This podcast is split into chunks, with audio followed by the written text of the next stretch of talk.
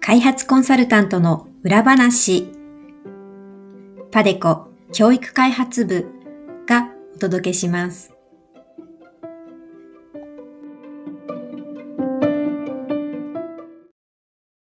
皆さん、こんにちは。今週も前回に引き続き特別企画として座談会の第2部をお送りします。国際開発、国際協力とは何かというテーマで現役のパデコの4人のコンサルタントの皆さんにいろいろな質問に答えていただいています。それではどうぞお楽しみください。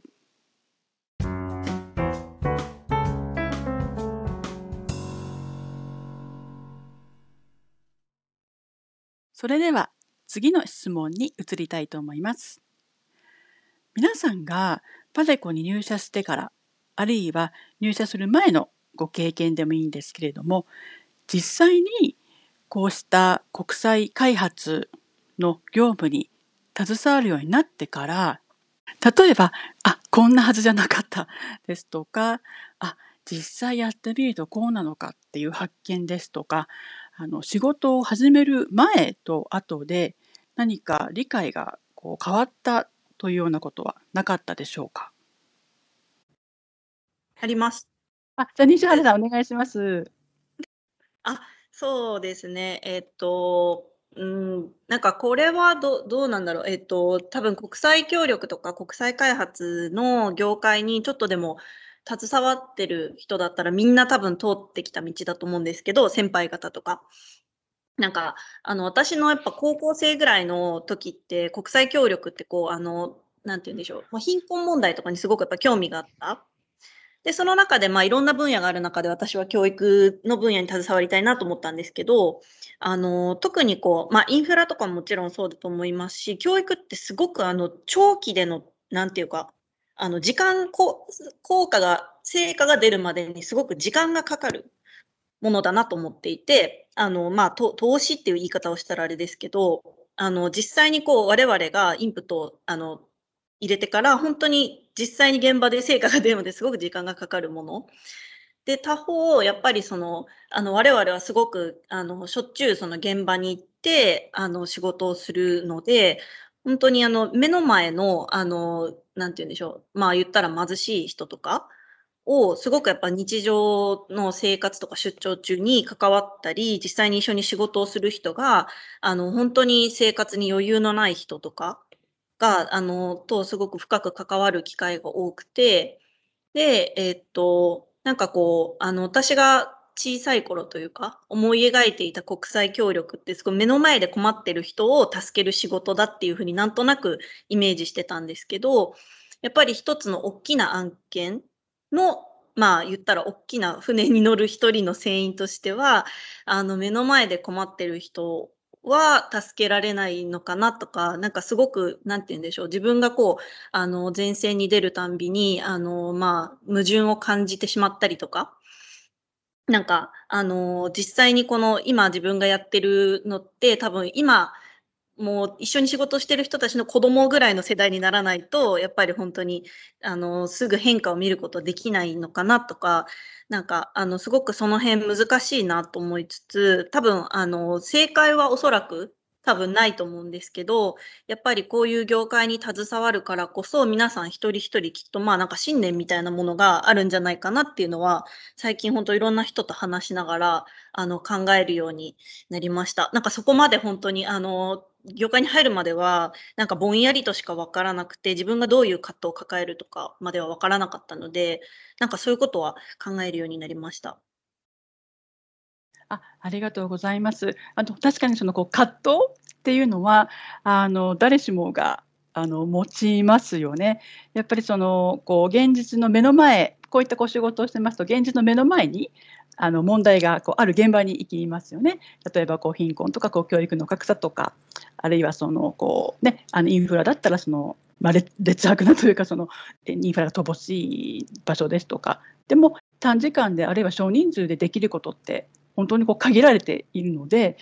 自分がやってることっていうもののこう成果っていうのは目に見えないですよね。その自分がいる間は見えないですし本当にその10年後とかにそれができ例えばインフラはある例えば建物ですとかメトロあの地下鉄とかできるっていうこう目に見えるものがあると思うんですけどもやっぱりこう教育開発ですと、ね、やっぱりそのあのこう子どもたちの例えばこう学びとかっていうのは目に見えないものなのでやっぱりそこはあのこう日々のお仕事とその成果がこうつな自分でどうそこを見出すかっていうところをやっぱりそれぞれのまさにこう信念に基づいたというかあのこう姿勢にかかってる部分ってすごくありますよね。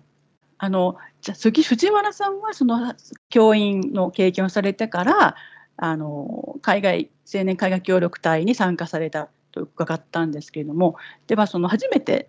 青年海外協力隊としてこう現場に行った時に何かえこんなはずじゃなかったみたいなあるいはあやっぱり実際やってみると違うなみたいなこう思いみたいなのありませんでしたか？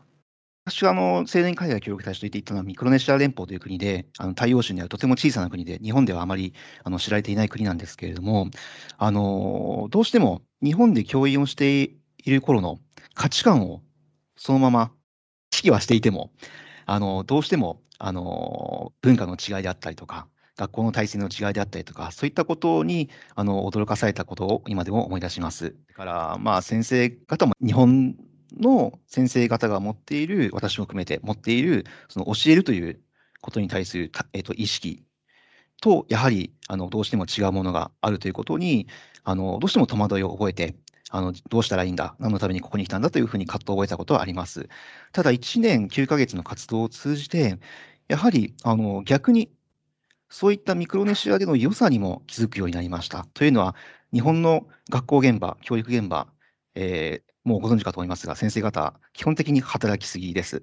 えー、確かにここまでしてでも子どもたちを育てたいという強い思いがあることを私も誇りには思っていたんですけれども、そこまでやっていいのかと、そこまで自分を犠牲にしてまで教育に落ち込むことが果たしてあの子どもたちにとって、教員にとって、両方にとって利益になるんだろうか。やっぱり人間ですので、あのお互いにいい気持ちを、気持ちの良い環境で、えー、教え合ったり、えー、教えたりというような空間が生まれることが大事だなというふうに、えー、強く感じました。ですので、結論を言うと、うん、学べたことの方が大きかったなというふうに今では思います。あはい、ありがとうございます。あの今、藤原さんがおっしゃってくださったことも、すごくこの我々の仕事の中で、誰しもがこうあの感じることだと思うんですよね。でやっぱりそのこう自分が生まれ育った環境で、まあ、あの我々の場合多くの場合はあの日本の文化とかあの習慣とか。であの先ほどバネッサさんはあのフランスでのあのこう経験も長いということで例えばこうフランスと日本の違いとかでもやっぱりこう自分の持ってるこうこれがいいんだみたいな価値観とやっぱりその場所や文化を超えた違うところでお仕事をするとまたそこでは、ね、違う価値観やそのこう習慣で社会が回っているのでやっぱりそこのそのこうギャップにに遭遇しながらする仕事ですよね。我々のそのこのお仕事って。私もその今までの仕事の中ですごく思うのがこう正解がない。つまりこうこれがいいんだってものは実はなくて何がいいかっていうものはその社会の歴史的なその経緯のそこの時点でいいか悪いかっていうものは比較はあんまりできないと言いますか。日本と比べていい悪いではないですしその国やその社会でもその過去と未来と現在で今の時点でこれがあのこう最善なんだっていうものってあると思うんですね。それを我々が日本のやり方とかあるいはどこそこのやり方っていうのを押し付けるんじゃなくて今この状況では何が最善なのかっていうのをこう一緒にこう探り当てていくっていうんですかねなんかそういうお仕事なのかなとちょっと私は思ったりしています。ではですね次の質問に入りたいんですけれどもあのよくですねこの国際開発のお仕事っていうのは外の方からとても分かりにくい実際何をやってるのか見えないっていうコメントをいただくんですよね。なのであの皆さんが例えばご家族とかお友達とかに自分はパデコっていう会社でこういう仕事してるんだよっていうのをとても簡単に分かりやすく説明するとしたらどういうふうに説明したらいいですかね？あるいはどういうふうに説明されてますか、中川さん、あどどういうふうに、はい、説明してますか、えーね、いやそのそう簡単には分かってもらえないんで、えーと、例えば、うん、えーと、すごく子供に僕の子供に対して説明するならば、うん、地下鉄屋さんって言ってるんですわ。ああ地下鉄屋さん。あ分かりやすいですね。うん、僕は割と地下鉄を作る仕事に、えーと、携わることが多いんでメトロメトロや地下鉄屋っていう名前で自分のことを呼んでるつもりではいますし、うん、それからもう少しまともな人 まともな人っていうかトランスポートプランナーっていう肩書きもあるといえばあるんで、えーと、交通計画者っていうところなんですけどもう少しちゃんと言うとうんとこのなんだろう僕はね割とうんとなんだろうな、インフラの仕事はやってますけど、割と金融寄りなんですよね。円借款を、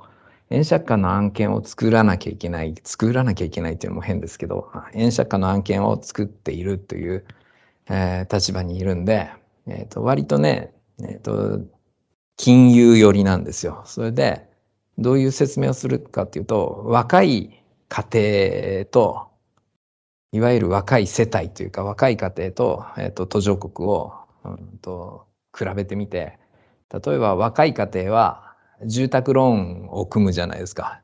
住宅を買うとかまあ家賃を払う人もいるでしょうけど、はい、住宅ローンを組んで生活基盤を安定させるわけですよね。はい、で住宅ローンを組むことで信用を具体化することができるわけですわ。はいはい。えー、途上国も途上国っていうか若い国家も一緒で、えっと、いろんなところから、まあ、世銀でもいいですし JICA の円借款でもいいんですけど円借款を借りて社会基盤を整備して社会を安定させるとで国際的信用も同時に得るっていう形でその片棒を担いでる仕事をしてんですよね僕はね。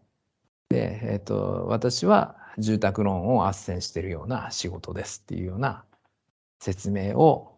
するのが、まあ、社会人向けには一番、えーと、話が通じやすいなとは思ってますけどなかなか住宅ローンを借りたり借金をしたりという経験がない人にとっては難しいかなとは思ってます。でもそんな感じです。あそうですね説明する方がどういう方、うん、例えばお子さんお子さんだったり、その社会人の方だったり、やっぱ確かに説明の仕方を変えた方がいいですよね。うん、その方に分かりやすいような、こう、まあ、事例を使うというか、うん。どっかのね、小学校の総合学習の時間で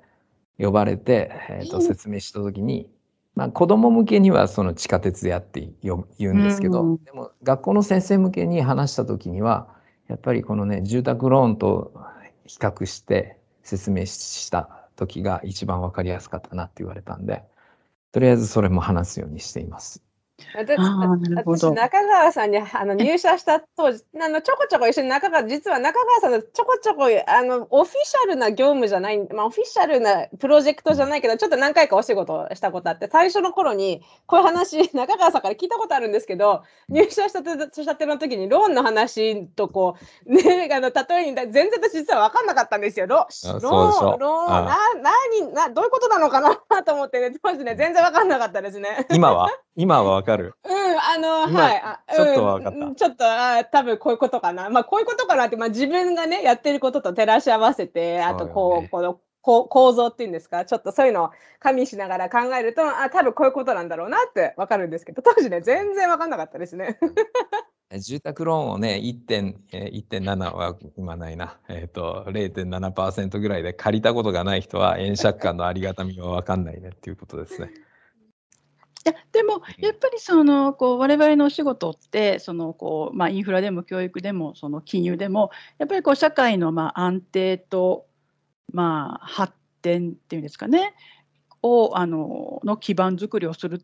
ていう。お仕事だと思うのでやっぱりそのまさにその金融ですとその社会的信用によってそのこう安定的なそのこう、まあ、資金源が得られるというかそういうことのまあ、お手伝いをしてるっていうことですよね。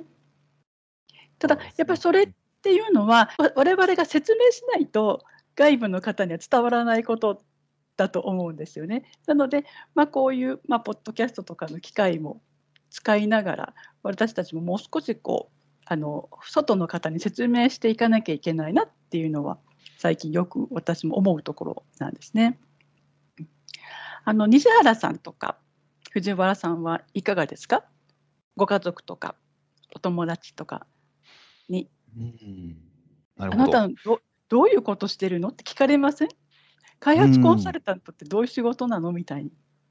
うん、そうですね。あの、私は、あの、仕事の中身というよりも、あの、それ以前に、あ、なんで途上国を支援するんだっていう、あの、その理由の方が、一部の人に分かっていただいてないないなというふうな気がしああ、なるほど、なるほど。はい。まあ、それはもちろん理解できると思います。というのは、一般的には外国のことよりも、まず日本国内のあの課題を先に何とかすべきだという考えがあるわけじゃないですか。はいはい、むしろそうあるべきだと思うんですけど、例えば日本国内でもあの教育問題ですと、子どもの貧困問題であるとか、はい、学力格差であるとか、いじめや不登校の問題、えー、ICT 環境の整備など、数えきれないほどあると思うんですけれども、あの私も一人の教員として子どもたちの現実に向き合っていった中で、それも最もだと思うんですね。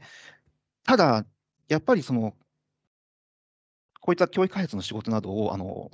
周りの友達などに説明するときには、やっぱりその今こうして何気なく私たちが日本で生活している、この今のこの瞬間でもやっぱり多くの国々や、あのもちろん豊かな国だけじゃないと思うんですけれども、あのやっぱり大変な思いをして暮らしている人々、子どもたちも含めて、あの見えないながらも世界の人人たちと関わり合って生きているということを、あの忘れたくないというようなことを伝えています。例えば食料ですよね。あのご存知だと思うんですけど、日本の食料自給率約40%ということからも、あのあと他にも衣服や電気製品などを含めて、日本のこの便利な生活の向こう側にある多くの人々の、えー、国々の多くの人々のその懸命な見えにくい努力や苦労といったものに私たちは支えられている面も多いと思うんですよね。え例えば最近ですとスマホあるじゃないですか。子供たちもあのスマホを自由に手にすることも多くなってきてるんですけれども、あの例えばスマホに含まれているレアメタルのコバルトっていうんですけれども、あのアフリカのなんか児童労働のもとに成り立っているというような、そんなような記事もあの見かけます。えそういった感じで、その、なんていうんでしょうか、見えにくい世界の人とのつながりというのが、あの見えにくいゆえに、なんか不利な立場に置かれている人々を助ける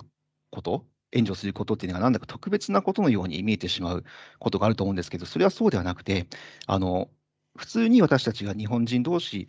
国の中にいる人々同士で助け合うのと同じように、あの途上国、もっと言うと途上国、先進国関係なく、あの他の国と協調して、まあ、助けが必要であれば支援を行って、共に発展していく、そういったことを手助けする仕事をしているんですよというふうにあの説明することはあります。あのあとは子どもたちにもそのようにあの伝えてきたつもりではあります。あはい、ありがとうございます。あのバネサさんはいかがですか？ご家族とかお友達にそうです説明するときは。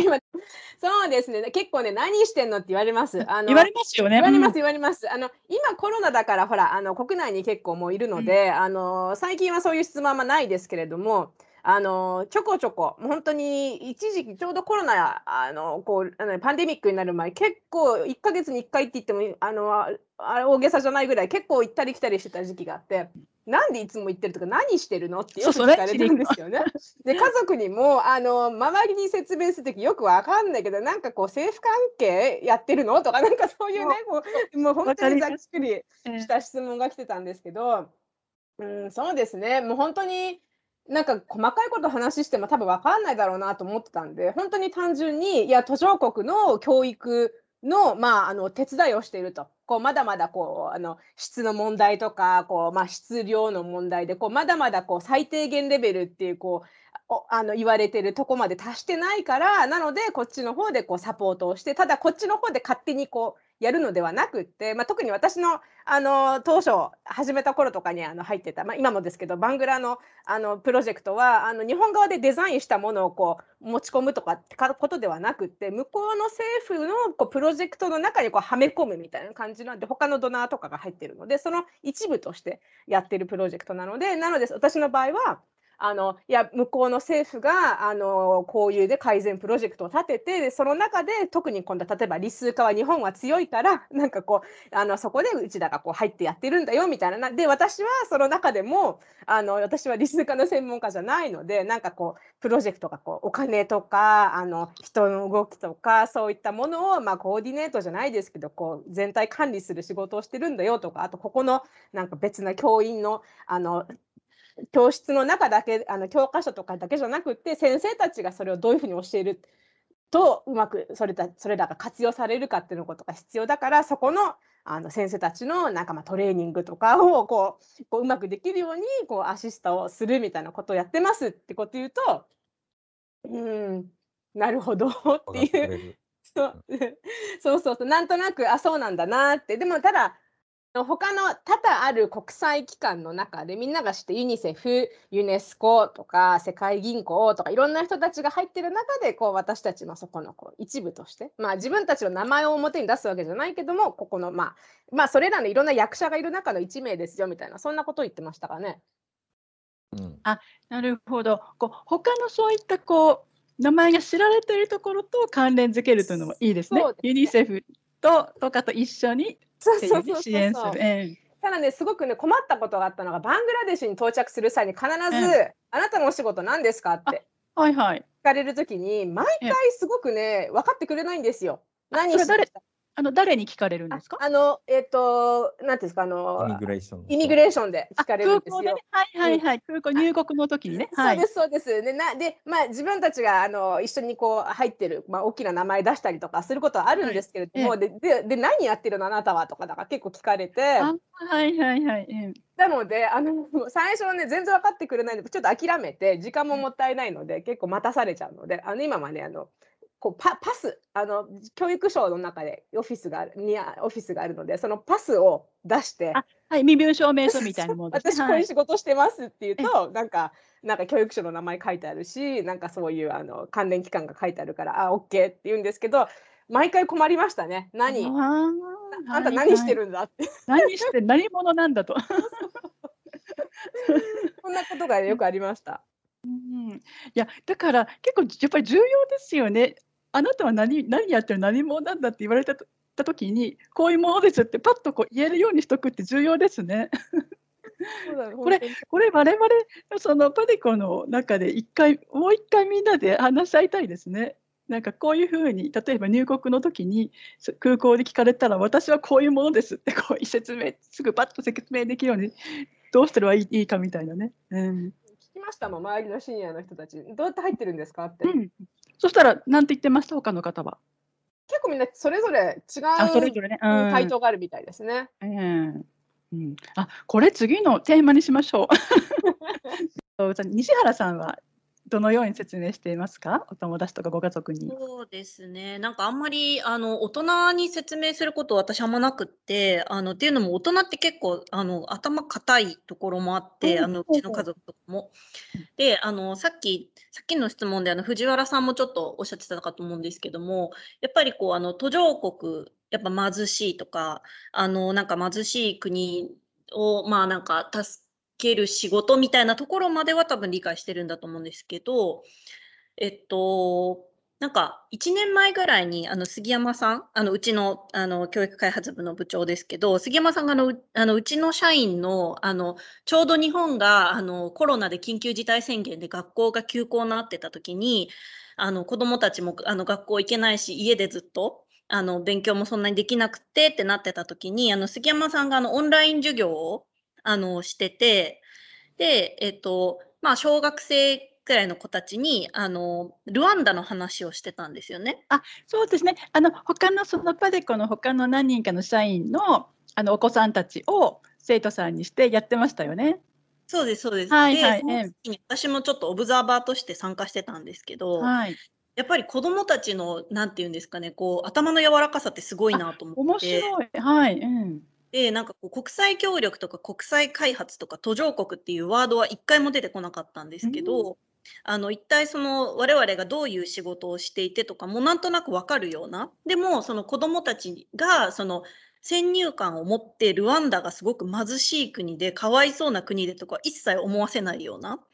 なんか全く知らない地域の全く知らない国だけども違いはあるんだけども私たちと似たような人間が住んでいてでもこういうところが足りないみたいな授業をしてたのでなんかそれがすごく私の中で刺激的でであのちょっと見よう見まねだったんですけど私、えーと、ちょうど9歳になる姪っ子がいるのであの同じようにあのラオスの授業を自分なりにやってみたんです。すごい 実際に、えーで、やっぱりその私のそれこそまあ姪っ子なんで私の姉の娘なんですけど、まあ、姉とかだとやっぱラオスって聞くともう一体どこにあるのか分かんない貧しい国みたいな、でも実際は本当ねさっきあの藤原さんがミクロネシアはなんかあの日本とは全然違うけどもでもお互いそのなんかないところとあるところがあってみたいなお話しされてたようにすごくあのいいところもたくさんある国なのでそういうところをやっぱり分かってほしいなと思って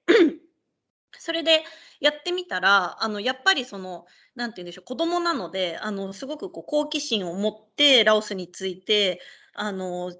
勉強してくれたりとか、実際の写真とか映像とかも見せながら、あの、勉強、あの、したり、なんかすごくそういうのが、あの、まあ私の仕事っていうのはすごく細かく説明したわけじゃなかったんですけど、でも、あの、なんか子供ながらに、やっぱり、あの、こういう仕事もあるんだなっていうのを分かってもらえたのかなっていうことはありました。あなるほどこう大人はあの確かに先入観があってその例えば同じ説明でもこうラオスあ貧しいみたいにねこうその先入観がこう邪魔して簡単にこう理解してもらえないっていうところが確かにありますよね。はい、ありがとうございます。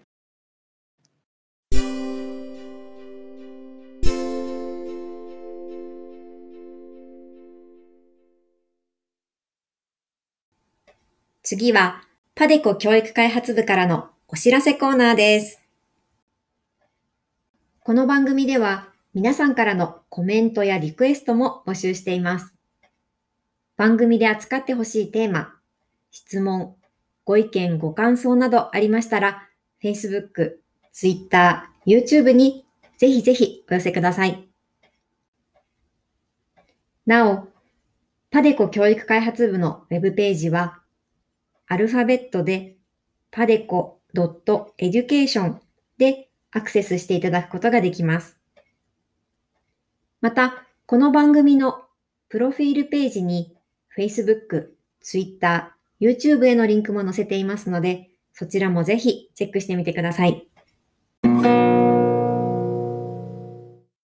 座談会の第2部はいかがでしたでしょうか？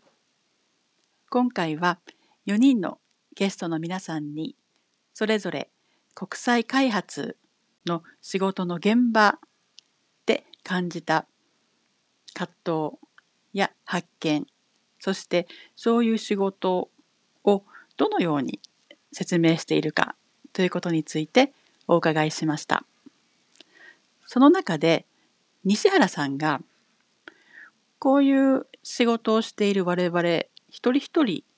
が信念を持って取り組んでるんじゃないかっていうことをおっしゃってたんですけれどもこの信念という言葉にとても共感を覚えました。というのもこう我々の仕事のほとんどは成果がこう10年後20年後にようやく評価されたりそれからこれが正しいという正解